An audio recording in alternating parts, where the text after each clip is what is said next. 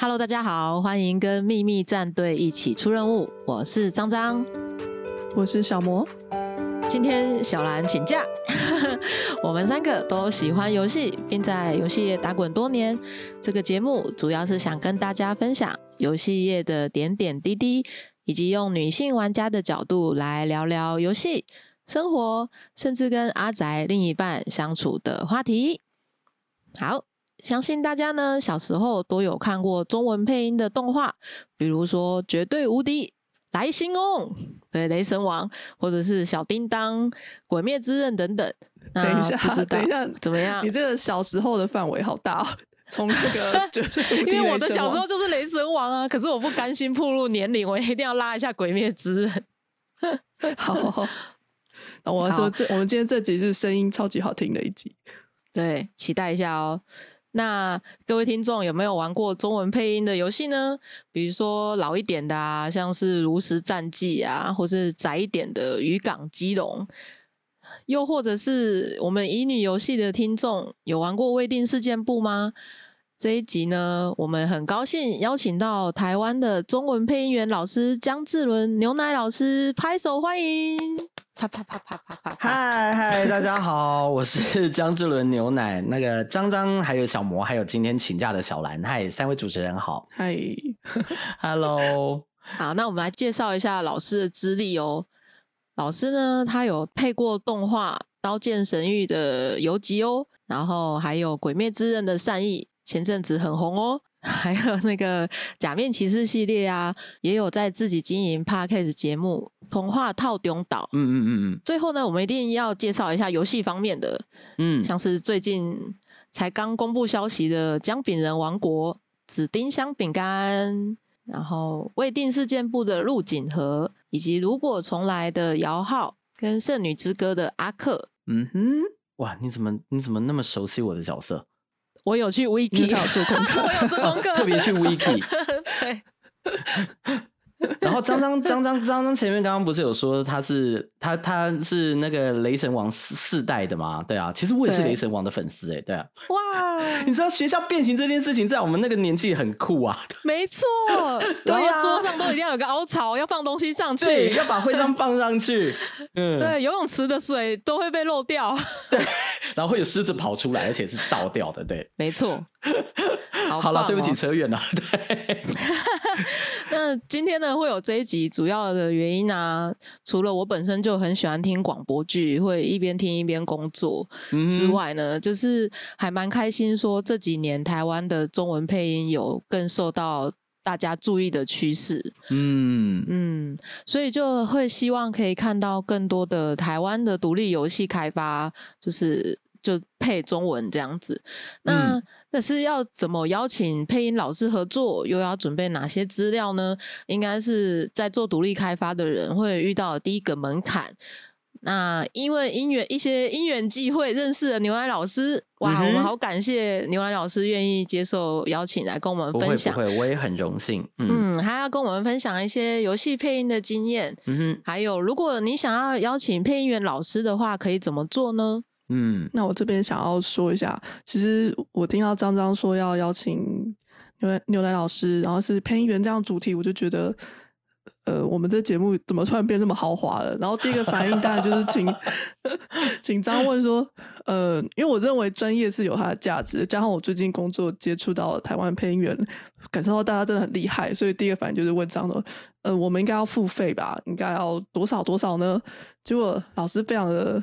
豪爽说不用，就今天就 借这个机会，对，没有啦，没有啦，也是？就是也是为了台湾配音再尽一份心力嘛，我觉得 OK 的，嗯，哇塞，做善事哎，我的天哪，马上的就进入了访问的环节，那想请问老师，嗯，配游戏和配动画有什么不一样呢？配游戏跟配动画会有什么不一样啊？首先啊，像一般啊，配游戏这东西其实是近几年开始才比较慢慢的多多起来。早期的时候，我们都把就是我们一般配音员都会把就是诶，其实我们配音配音圈分成两大块，一个是广告，一个是戏剧圈。那戏剧呃广告，因为我本身不是广告那一块，所以我就比较虽然我大概略懂一些，但是就比较不聊广告那一块。我们就讲我们戏剧这一块的东西好了。我们就讲到配动画嘛，因为动画、戏剧、电影还有呃各式各样，只要是在电视上面呈现的，我们通通通都是属于戏剧类的东西。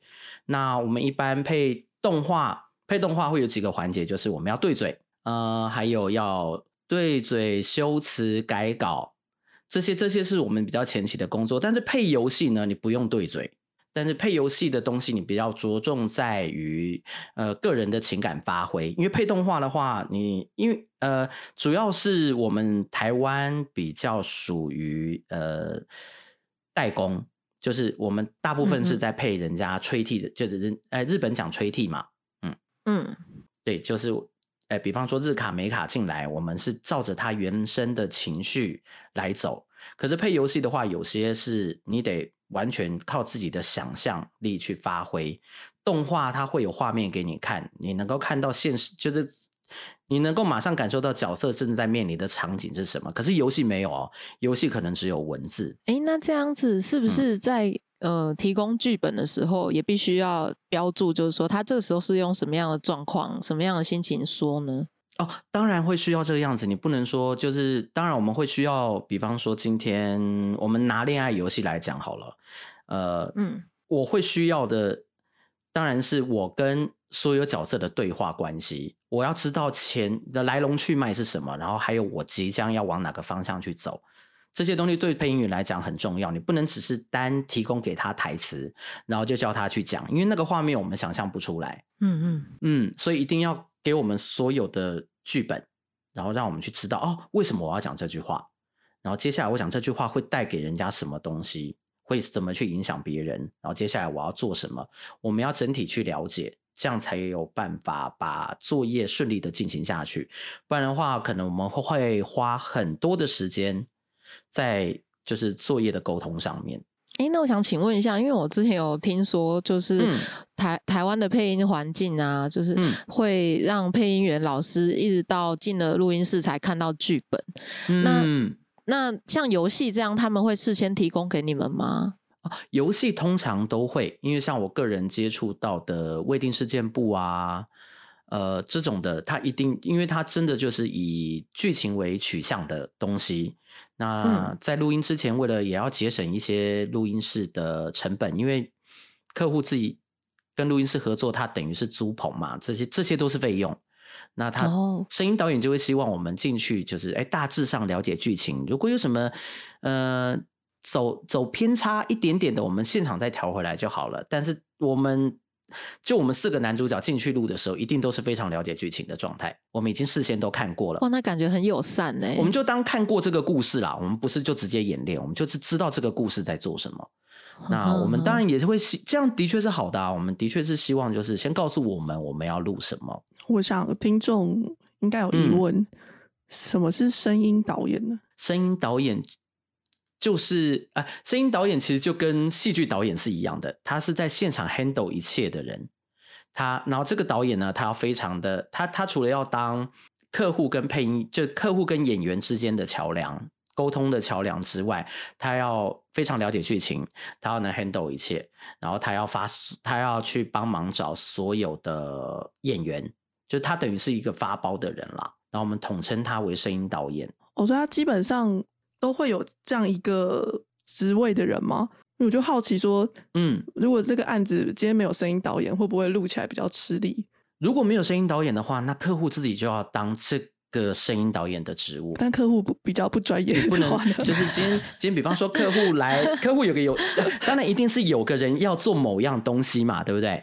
然后如果你没有声音导演帮你统筹这一切的话，那这个客户就要非常的知道他要的东西是什么。嗯。那声音导演只是方便帮你，就是哎，他跟你一起了解剧情，然后他比他可能会想的比声音导，哎，可能会比想，呃，应该是说可能会想的比客户来的更多、更细致一点，因为我们长期在做这个工作，所以我们会做的工可能又来的更细。那我们可以去注意到一些一般人没有办法去注意到的细节。哎，这样让我想到，嗯，是是不是像比如说你们可能在路等公车，然后声音导演他这时候就会指示说这边要加入什么环境音，或者是公车停下来的刹车的声音之类的呢？哦，这些东西有的声音导演会做，但就要看客户的预算跟客户要去要要做到什么程度。这些东西声音导演当然会做，但是一般以配音音圈的声音导演来讲的话。我们大部分只负责人声的部分，所以那些环境那些就不会是我们来做哦。但这个可以跟可以跟录音师讲好啦，那录音室可以帮忙做。声音导演的话，我们就只管人声的部分，配音的部分，表达他现在的情绪，这样又要再伤心一点，或是再生气一点这种吗？就是对，嗯，是这样，没错。因为我想说，因为我们这集主题第一个是就是跟大家分享怎么样邀请配音老师合作嘛，可是。我对我们这种没有概念，只会想到说，我我要请配音员，我就是找配音员。其实不知道还要把声音导演这样一个角色算进去，所以可能也就趁机告诉听众，如果你今天有配音的需求的话，这样一个专业的配音导演的角色可以帮助你的，是需要的。嗯嗯，因为他真的就是他真，我觉我觉得就是呃，长期这样子。呃，从业下来，我真的觉得声音导演是一个很吃他他很吃重的，而且非常吃力不讨好的工作。可是他有必要存在，因为他真的就是就像我前面刚刚讲的，他真的是客户跟声音演员们之间的桥梁。因为如果缺少了这个桥梁啊，有有的客户就是因为他不知道该怎么调整他找来的配音员，然后他也想不出一个方法。然后就不停的踹，然后一句话可能会录个五十次、六十次、七十次，都有可能，因为你不知道该怎么引导他。因为身为一个设计师，也会很常遇到客户说：“我想要气势磅礴一点，或者或者是对他会他会讲一个很抽象的给你，比方说，哎，你能不能再像断线的风筝一样？对，断线的风筝，断线的风筝等等，我想想，对 对。” 断线的风筝大概是什么感觉啊？我的天，你就得自己去想象。那那当然，配音员就会极力的想要去配合这个这个客户所提出来的要求嘛。那我们就会用各种方式去踹，但是踹的像不像断线的风筝，这我不知道。但我们一定会找到方法。可是如果今天有一个哎，懂得怎么使用这些，不能讲使用了，懂得懂得怎么。跟这些配音员沟通的声音导演在的话，那这些事情其实会事半功倍很多。嗯，一方面节省时间成本，然后也不会让大家太吃力。嗯，那录出来的东西也是好的。感觉是个很有智慧的人呢。哦，对，我 EQ 要很高。好想嗯，好奇问，那老师在录音的时候有遇过，就是真的有一句话你怎么讲都讲不好的状况吗？也会有啊，也会有啊。像断线的风筝这种吗？那但那倒没有，因为如果遇到这种状态的时候，就是哎，你你你 catch 不到那个点的话，通常像我自己的经验就是，比方说我们在录未定事件簿，那呃，我个人的恋爱经验没有那么多。呃，早期啦，前期我就会非常需要，呃，因为因为现在都你知道，我们都录两年、三年了，哎，其实哎，我们跟角色的相容性还蛮好的。我刚以为这意思是现在的恋爱经验比前期前期，因为前期我没有录过这种，越来越多。呃，那倒没有啦，就是我我也没有我也没有交过这么多女朋友的，就是就是他在进行一些谈感情的部分的时候，我就会蛮彷徨无助的，因为我不知道该怎么讲，因为早前期的。我没有录过这样的东西，因为它不是，就是没有成为我的工作经验，那我就会不知道，哎，这个路径和我该怎么，这句话我该怎么对女主角讲？然后这时候，我们的声音导演就是生哥，他就会用，他就会，他就会告诉我，他要给引导我一个方向。但如果他的引导对我来讲没有用。我我没办法做到他要的东西的时候，他就会直接示范。哦，森哥好强哦！对他就会直接 示范给我听，然后他会要我消化之后，再用我们的方式去讲出来，用我们角色特性的方式讲出来。嗯，哎，那有没有可能他跟你讲的指示跟你要表现的东西是差十万八千里的？比如说，他要你用一个。有点呕吐的方法讲一句话，可是那句话听起来就是有点罗曼蒂克，类似那种感觉。对啊，这是什么好冲突的要求？这除非这啊，除非客户有在有在稿子后面写说，就是啊，我要边呕吐边罗曼蒂克。然后，因为有时候我们会进入一个偶像包袱嘛，然后就没做到，然后就会说，哎，牛奶 这句话你能不能再讲的就是恶心，然后再罗曼蒂克一点？然后就好，我想想看，OK，我们来。对。啊，如果不足的话，就是其实其实不足的话，就是就是现场我们都可以再讨论，然后再进行修正这样子。嗯嗯，所以其实没有说不行哦，其实是可以的。嗯，害我现在特想知道怎么才形容罗曼蒂克。但客户，但主要是客户他希望这个角色这样呈现。对，嗯，了解了解。嗯。笑死我！那老师啊，有配过蛮多款女性向手游嘛？那配女性向手游的时候，有没有什么重点需要特别留意呢？哦，女性向重点需要留意，首先当然是我们的心态啊，但不是不是不是不是摆在一个就是我今天要交女朋友的状态，就是我觉得。除除了语语语气的用法啦，因为它不能太像我们录动画一样，就很直接、很直白的，呃，去表演一些东西。呃，你可能要考虑到玩这个手游的人啊，他是在一个什么环境下面去进行这个游戏。比方说恋爱手游的话，可能我相信蛮多女性玩家应该不会是在公车上面，然后手机开到最大声吧。应该是戴着耳机嘛，对不对？对，通常会戴着耳机，所以我们在录之前就，呃，我们就四个人就有开过会，说好，我们这个的走向其实是要否戴耳机的玩家，那我们的声音跟情绪用法就不能太太用力或太尖锐，然后甚至可能我们要用一种很近在咫尺的声音去去跟人家讲话。哇，天哪，我觉得，对，我的耳朵酥了，我的天哪，就是就是我们就是这些东西要特别去。特别去注意，还有另外一个就是要爱女主角。我们常常会录着录着然后就不爱女主角，怎么怎么怎么怎么样的情况下是不爱女主角？哦，那个东西其实很微妙，就是当我们呃，比方说恋爱手游，它的它的它的套路不一定都是在谈恋爱，它有时候会要解决一些事件嘛，对不对？嗯，它会有一些。对，但是当我们人其实，在进行这些东西的时候，我们是一句一句这样录下来。所以呢，我可能我语气可能上上一篇还在解谜，但下一篇我已经忘了，我现在是要离我这件事件已经结束，但我我现在是在跟单独跟男跟女主角相处，然后我会忘了这件事情，我就会可能还用上一上一秒对对嫌疑犯讲话的方式去对女主角讲话。对，这个时候声音导演就会提醒我说：“哎，那个牛奶。”场景已经换了，然后现在他就要把整个场景叙述给我听，然后我们要再更怎么样一点？对，要回来谈恋爱了。对，我们要回来谈恋爱，那你的语气要再更爱他一点，或者是呃，或者是说你要再更兴奋一点，对，或者对他再更温柔一点。嗯，我觉得这是录女性上角录女性上的游戏的时候需要去特别注意的重点啦。嗯，就是对对对方的感情。我觉得老师的声音跟。就是讲话聊天的声音跟录景和差很多，我完全蛮惊讶的。其实真的不一样。平常就当在进行录景和的时候，我的心态会进到另外一个呃境界里面去。零的领域吗？也零的领域好像还蛮不错的。我们都会设定一个人设的框架在那里，那我们基本上不要走偏，对啊。如果把陆景和太摆到我自身身上的话，那就那就不像陆景和了。嗯，那我们在进行每个角色的时候都会这个样子。嗯，我我想要问就是呃，关于配音员本身的，因为其实应该大家都知道，日本的配音员除了是配角色，某些角色很红之外，他自己就会变成一个类似像品牌甚至半艺人这种感觉。嗯，可是台湾的配音员相对来说，其实大家认得。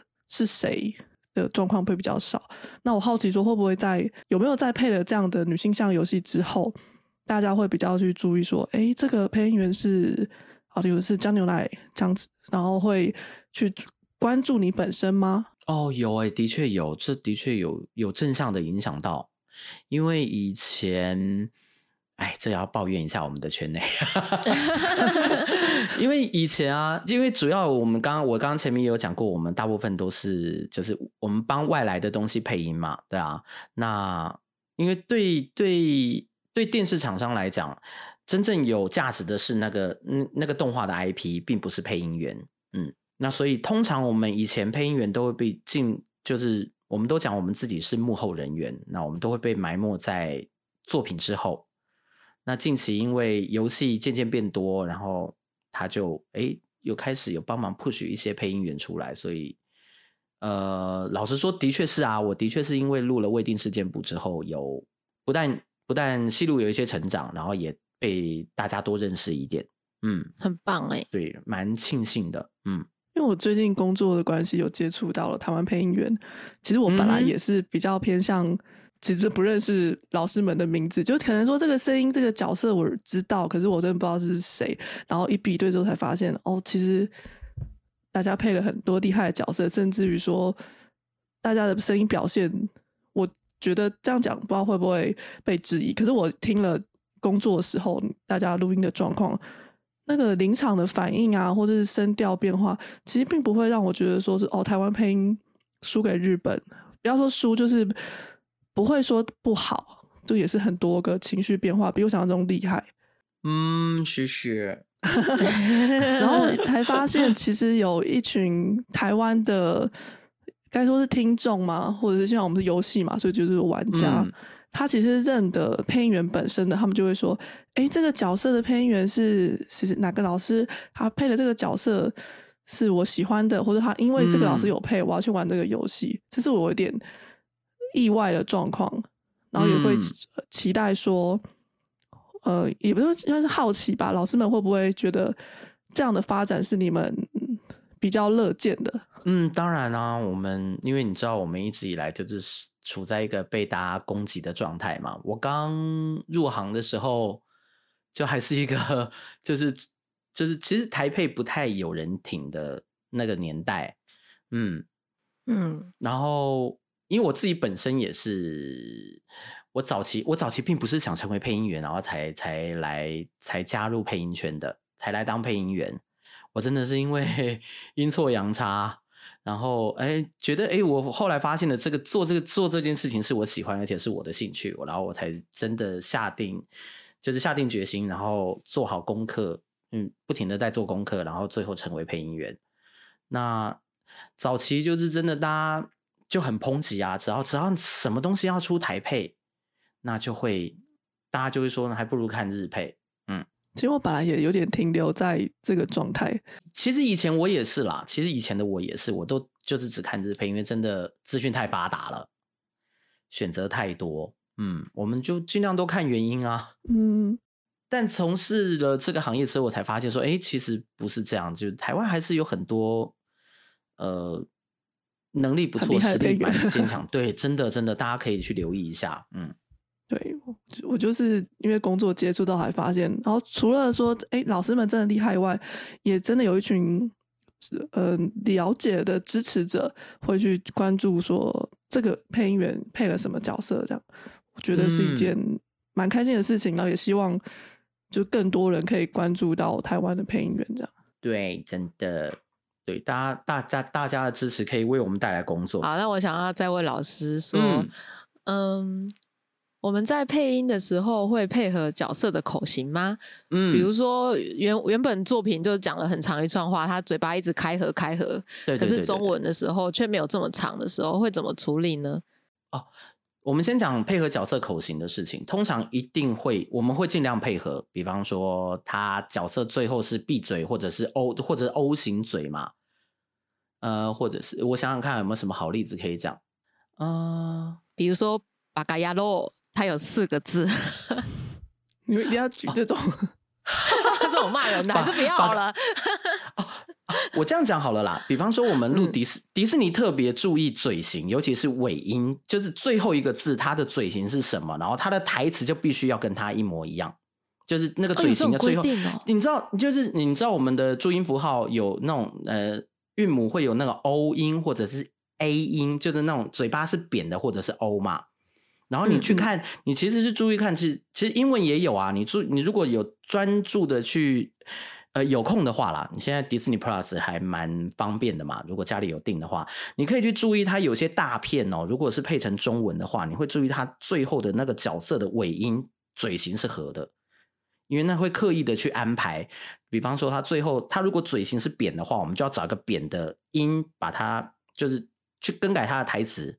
然后让他最后的角色，就是他最后的台词跟他的嘴型是能够合的。这件事情会做，我们一定会做。哇，很 detail 哎！我觉得你等一下就去注意一下，台词 要够好。但如果这也关系到一个领班的 sense 啦，对啊。那就比方说口型，我们本来就一定要对嘛，就是一我们讲的对嘴。我刚刚前面有讲说配音就是对嘴，那我们对嘴要求的就是要严丝合缝，就是角色在什么时候开嘴，我们就要讲，我们就要开。角色在嘴巴收起来那一瞬间，也是我们把话讲完的时候。这个东西我们得非常的追求。那再进阶一点，就是说，今天角色他如果是咬牙切齿，我们就必须也要咬牙切齿的去配这个音。我们并不是说就随便就叭叭叭就讲过去了。所以其实对嘴这件事情是一定要的。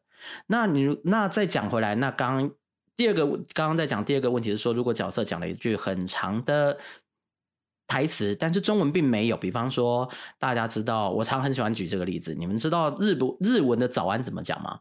日文日本人是一个很对对对，日本人非常重视礼貌礼节这件事情。哦，还有过在 mas，它有几个字源？哦，还有过在 mas，八个字，八个字。但是呢，如果翻成中文，它叫什么？早早安。对呀，那你就会看到，如果在配动画或者是戏剧的时候，哦，还有过在 mas，然后他就叭叭叭叭叭叭叭，你不可能说早安，不可能嘛？嗯，那这个时候我们的处理方法可能就会用一些赘字。呃，不，不能讲最字啦。我们可能就是看他现在，比方说他，我刚刚的情境可能是说，哎，他走进教室门口，然后跟大家说早安。然后这个时候，可能我们就会选择用加字，就是看他的对象是谁。就比方说，老师、同学们早安，就这样把这个话给拖过去。哦，嗯，多加点字给他，有一种原来如此的感觉。但是就是不不更改他的原意。但是呢，帮他加一点别的东西进去。我决定等下录完，我要来打开迪士尼 Plus。好，可以研究一下 大片哦，要大片才有。嗯，好 好好，对，要找一下电影类的东西。嗯，你看什么动物方程式啊什么的，你就它会有这种还蛮细微的变化，或者是什么那个怪兽电力公司。那如果遇到剧本台词很难念的话，要怎么办呢？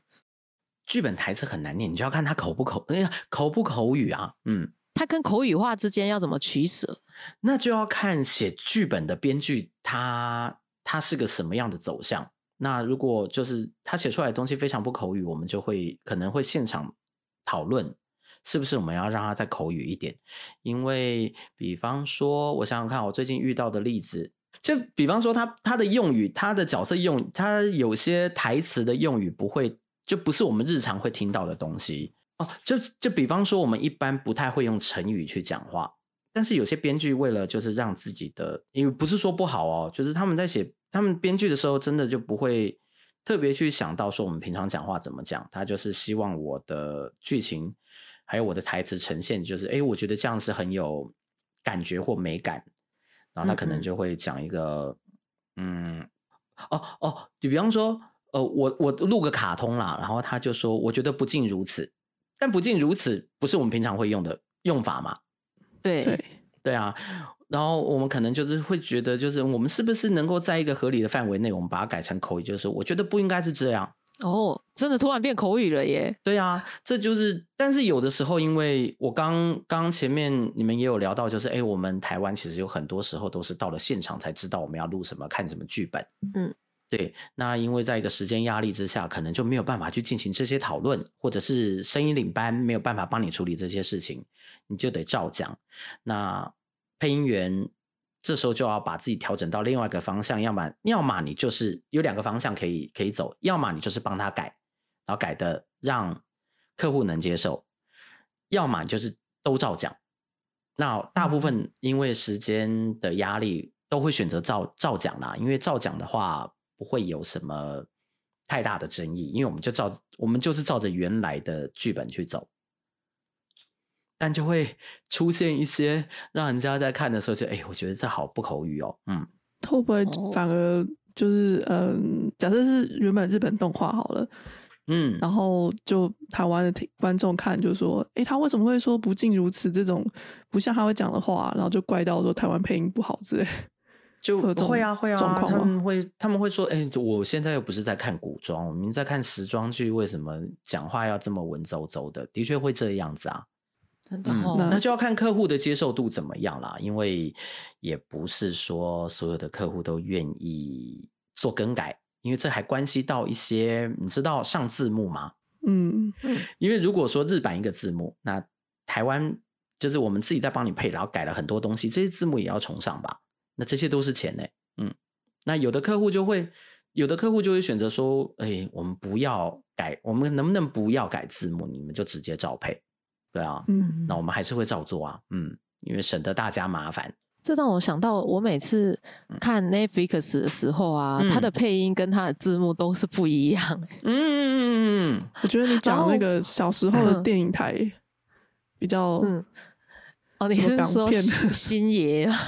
啊 周星那个字幕驰的片跟配音完全就会是意思是一样的，可是是每个字都对不起来啊。哦，对啊，的确会这样子啊，因为你可能看到的是初期呃翻译翻出来的东西，然后当然嗯在经过在在当然进到我们配音员这边的时候，我们要处理很多事情，有可能包含文法或者是呃中文怎么讲会比较有感觉，然后去做了改动，但是这些东西在字幕上面并没有同时呈现出来，因为改字幕要钱啊，嗯，嗯，原来如此，对呀、很容易理解的。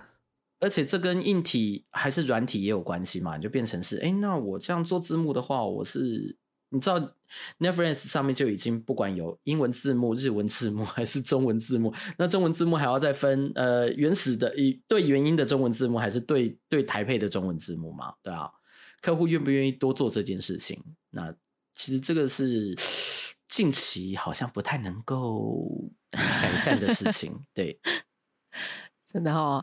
好嗯接下来我们要进入本集的最大重点喽。嗯哼。嗯哼，就是我觉得啊，配音员对一般人来说就是神秘又不好接近的职业。虽然我们每天都可以接触到，可是真的像是那个搭捷运啊的广播嘛，嗯或者是看电视广告配音。可是我们如果真的要跟配音员接洽的话，又不晓得要怎么做。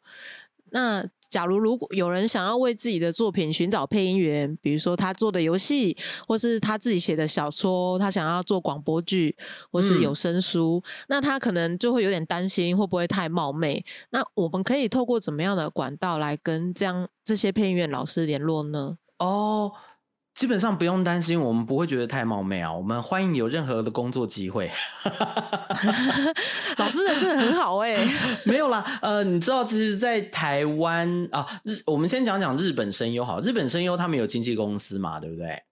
嗯嗯，那通常哦，他们他们的确就是你要找他们的话，就要透过经纪公司。那这个这个这个这个联络方式比较繁琐，但是在台湾也有一些经纪公司，但是没有那么多。大部分的配音员都还是属于个体户，或者是说，反正总之 whatever，就是要找我们其实很简单，而且最近我们也有很多的配音员都有自己呃创立了粉丝团，你可以在这上面，就是有任何问题都可以来找我来询问我们。你可以找任何一个你喜欢的配音员去接洽，甚至问询问一些相关配音的问题，我们都会蛮热忱的回答你。那另外一个另外一个联络方式是，你可以透过录音室，比方说像我常合作的益生国际啊，你你就可以直接联络到生哥，生哥自己本身也是配音员嘛，嗯。嗯，他的声音好好听对啊对 对对对，你就可以透过录音室，然后录音室再帮你找配音员，这也是一个管道。那这个是属于比较早期的，嗯，所以其实不用太担心你想要找谁的问题，你就放心大胆的来问就对了。嗯那还有一个比较，就是又是一个现实的问题，因为嗯他嗯，就是不知道该找谁是一点，然后费用这也比较没有概念。像如果我嗯想要请你们报价的话，我应该要提供什么样资料？我比如说台词几句吗？还是说我把整个东西都列出来呢？还是、哦当然，我们会希望在报价的期间，你的资料准备的越完整，我们的报价就会越详尽。我们会越我们会越容易抓抓这个东西它的制作时间是多少，因为嗯，不能说在一个还什么都不明朗的状态下面就说，哎，那个老师不好意思，我最近有个东西要做，那我想询问一下你的报价。那我们一定会问说，哎，那你是要录什么东西？什么要在什么平台上面播啊？如果我们今天是否游戏的话啦，我们只只讲游戏，那你的游戏是什么类型？呃，我大概我们有多少句台词？那这些东西都是我们需要知道的。我大概要讲些什么？嗯，哦，所以说，如果他呃有一个呃，他还不想透露他游戏的台词内容，可是他可以先用我有几句台词来提供报价资料吗？有几句台词来提供报价资料，这个东西哦，因为像我个人就，因为呃，讲到我自己个人自身的东西，我就会蛮 care 这件事情，是因为。如果你不告诉我我要录什么，那嗯，我会很难答应你我要不要接这个案子，因为万一我要去录的是我不想接的案子呢？懂哎，就比方说你要我录毕业楼，那我就会有点 哎嗯，等一下，我因为我不想要到了现场跟你说对不起，这东西我不能录。其实我做过这件事，对啊，嗯嗯嗯，就是哎到了现场就哎发现，呃不好意思，这东西我没办法录，对啊。哦，对呀，大家也都很抱歉，对啊。但通常你要找配音员的话，我们都就是大家就是呃互相，呃这是一个就大家互相嘛，就是你告诉我一些资讯，但但我们守行规的绝对不会把这个资讯再透露出去，嗯，在这东西公开之前，所以我觉得是可以放心跟配音员做任何合作的啦。理解，那通常会怎么样来计算配音的费用呢？可以跟我们听众分享一下大概的范围吗？嗯，通常以我现在知道的是一个配音员，当然我们有分资历，但是一般配音员在录游戏的报价的话，一般来讲一个小时是五千块，用小时来算的话啦，那这一个小时里面，一个小时，嗯，正常来讲。可能大概能执行的句数，大概可能会是在于六十句到八十句之间，但这个看资历，对啊，还有看现场的要求多少。那我刚刚有讲说，这个报价会成资历会不太一样。就比方说，如果之前一点的，可能就是四千一小时四千；那资深一点的，可能呃七千甚至八千到一万的都有。嗯。那也关系到，就是哎，你有没有指定要谁，然后还指定他的声音，那个报价又不太一样了。嗯，那除了配音的费用之外啊，像刚有听到说，呃，声音导演这个角色很重要，以及录音师啊、录音室之类的，那这样的费用会包含在报价之内吗？也，然后也想要了解一下，除了这些之外，有额外的其他衍生支出吗？哦，好。如果是因为刚刚我跟你讲的部分是只有单纯请一个配音员，他就只来做录音的部分。那你如果要还要再包含录音师跟录音室的费用，那就要另外再算，因为他还要看这个东西。呃，录音录音师他通常都会附附挂在录音室里面嘛。那录音室他除了录音之外，他还要帮你后置，因为比方说我们要消口水音、消现场杂音，然后做一些。呃，声音的细部微调，这些录音室都会帮你做。那另外就是，如果说你今天录的作品里面是要用到音效的，他也要另外再帮你拉时间做。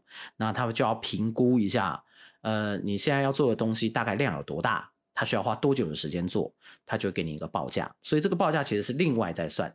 那我们刚刚前面谈到的部分只有人声，就是只有配音员录音的部分，所以它是另外算出来的。因为这样听起来，如果假设我今天做独立游戏，因为游戏的角色比较多嘛，嗯，真的想要做中文配音的话，其实费用听起来不像是独立游戏可以负担的。这个时候，声音导演或者是录音室老板，呃，就比方说你找医生国际帮你处理这件事情，那生哥以他的。就是以我跟他做事情的经验，他他的他的方法就会是，他大概知道你要录什么东西，你今天的句数有多少，他就能告诉他就能大概告诉你说，我们大概能够在多久时间内把这个东西完成，包含后置哦，然后把档案交到你手上，嗯。嗯，所以基本上也不一定就是要看你东西的精细度跟难易度到哪里啦。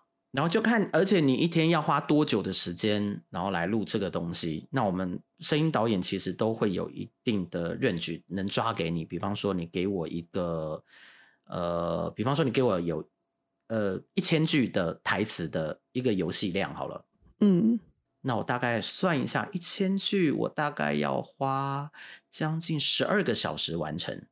就是光录音我要十二个小时。所以假设五千块，这样就是可能六万块在录音呃配音员录音是光人声的部分，然后再来就是呃录音室费用，录音室费用我们大概我记得一小时大概都在一千五到两千之间吧，要看你找的录音室规格是怎么样，因为每个录音室录出来的音场都不太一样，就看你的东西要求到哪里，嗯，然后这些就会另外再往上加，嗯，因为刚才我们有说以前配游戏的不多。所以现在看起来配游戏的，呃，应该游戏的中文配音越来越多，也可以当嗯视为说，其实这个是台湾的配音市场慢慢的变大吗？注重的人变多了，因为这样听起来，其实这个费用，嗯，是一个成本。对啊。但希望就是，呃，玩家或因为我就因为我做游戏的，所以我就会用“玩家”这个词，就希望玩家可以感受到。不管是游戏厂商，大家愿意做这件事，还是说，这还有配音老师们他们的、你们的那个表现啊，希望这些玩家可以感受到，不要一直骂人。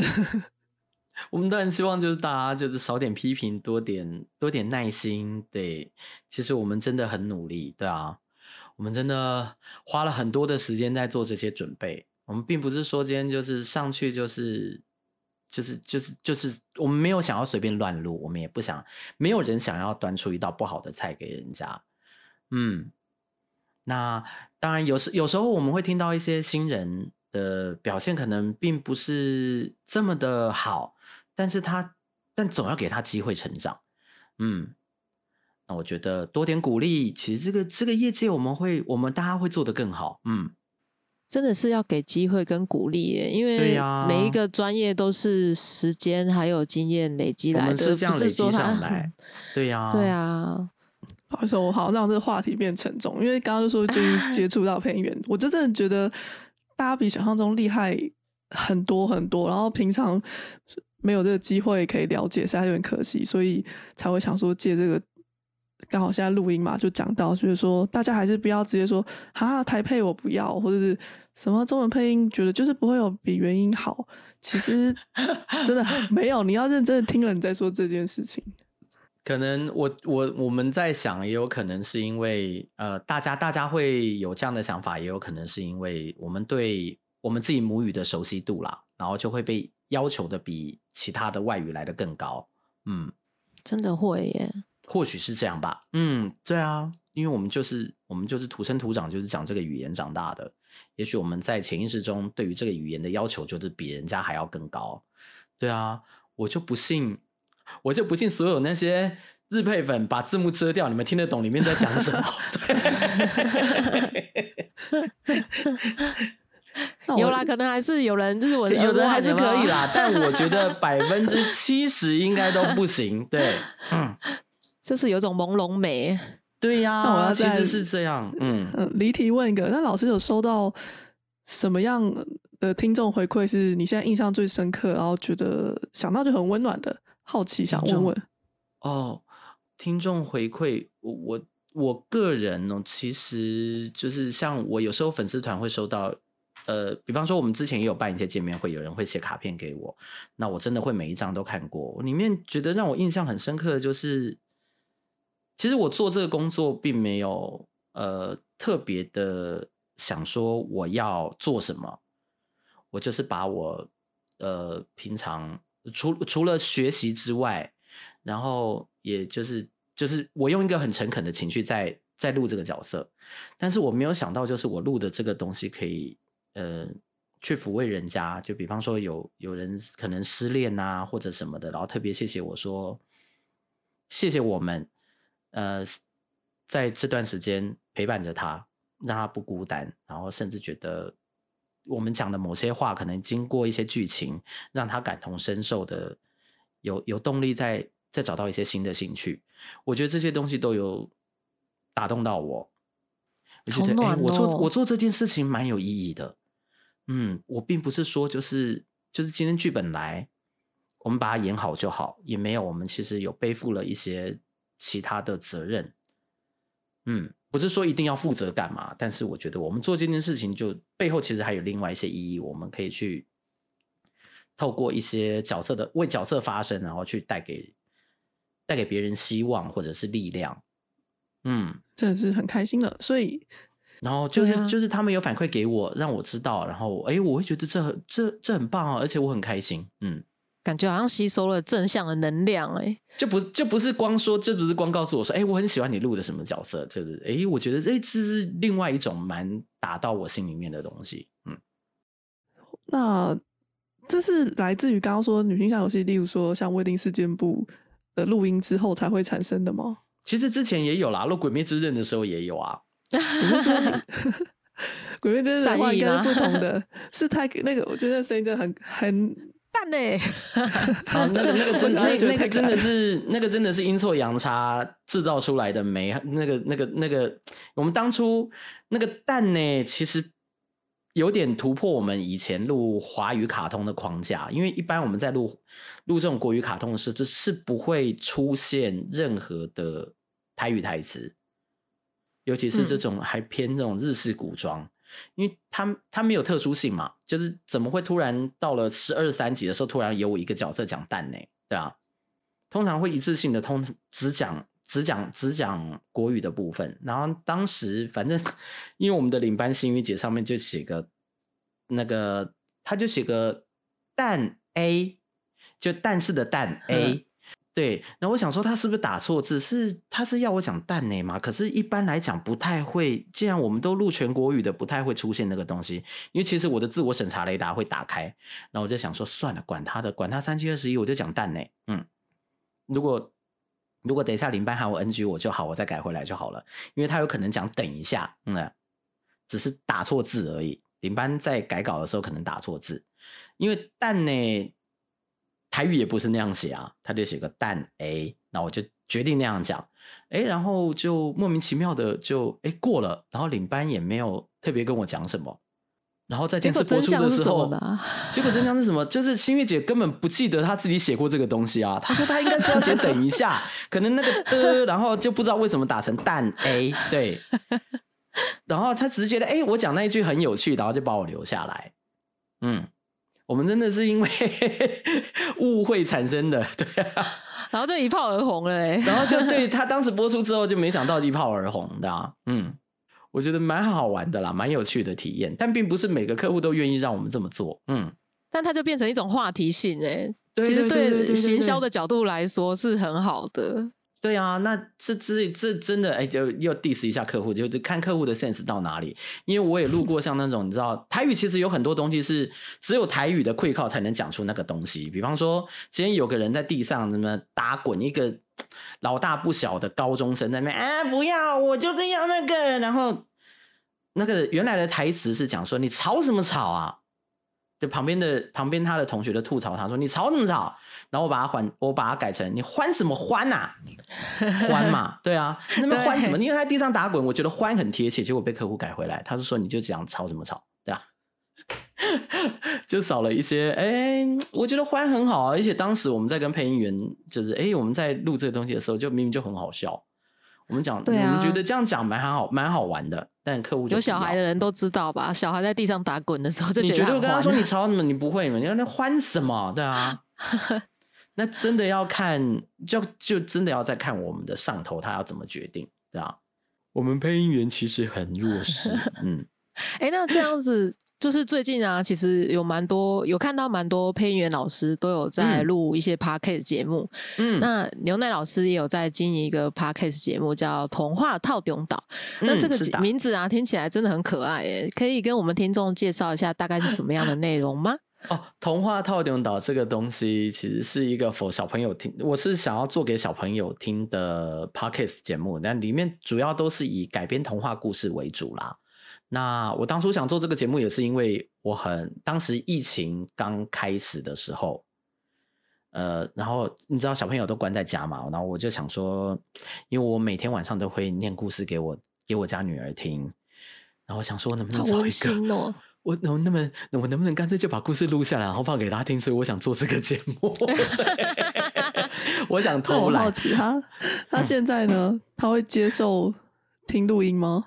还是不行，爸爸，你就是要念给我啊！不会不会，他其实蛮能接受的，对他其实蛮 OK 的，对啊。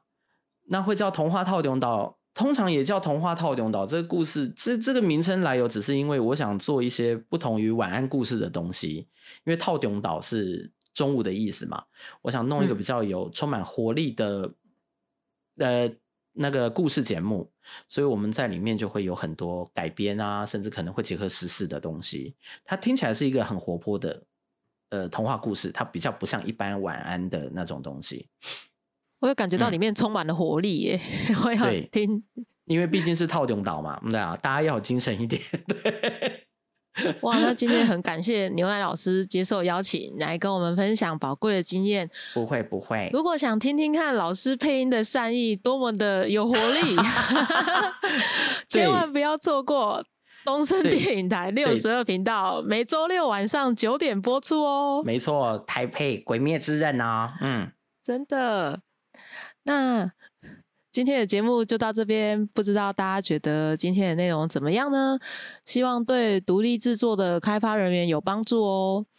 那也希望大家可以借此就更了解台湾的配音状况，大家真的很厉害，欢迎多给大家鼓励，这样对，真的。然后有什么问题就尽管来问我们吧。嗯，啊，老师人超好的，很开放。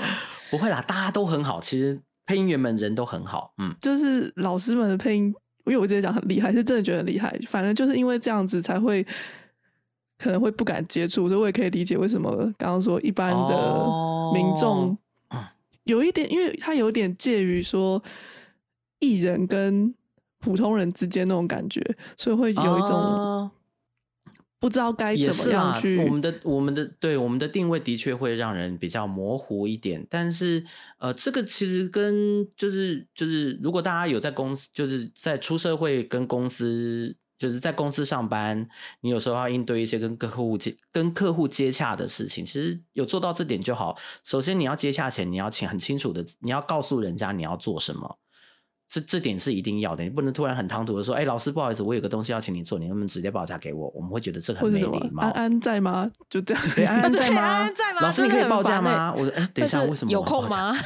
对啊，我觉得就是一个，因为像我们自己，我自己也是自己学习做节目，要跟客户接洽之后，就比方说我们要去接业配，我就会把整个计划都写好，然后让人家知道，让人家大概清楚我的这个东西要执行的全貌是什么，不是讲一个很大概的东西给人家。因为我觉得这是，我觉得这是我对人家的尊重，因为我就是希望能借重他的专业来帮我做这件事情嘛。那同理的，就是说，如果就是大家有什么，不管是动画的需要啊，或者是独立游戏的需要的话，把你的资料准备好，你随时都可以来问我们任何的配音员，我们都会尽我们的力量来帮助你们。嗯，对，不用怕，问就对了。嗯，真的，嗯。反正老师的 FB 粉丝团就叫做江志伦，对，二十四小时开着。嗯，我不能 handle 的，我就直接，我就我就直接把森哥搬出来给你们。森哥要必有出道了。好。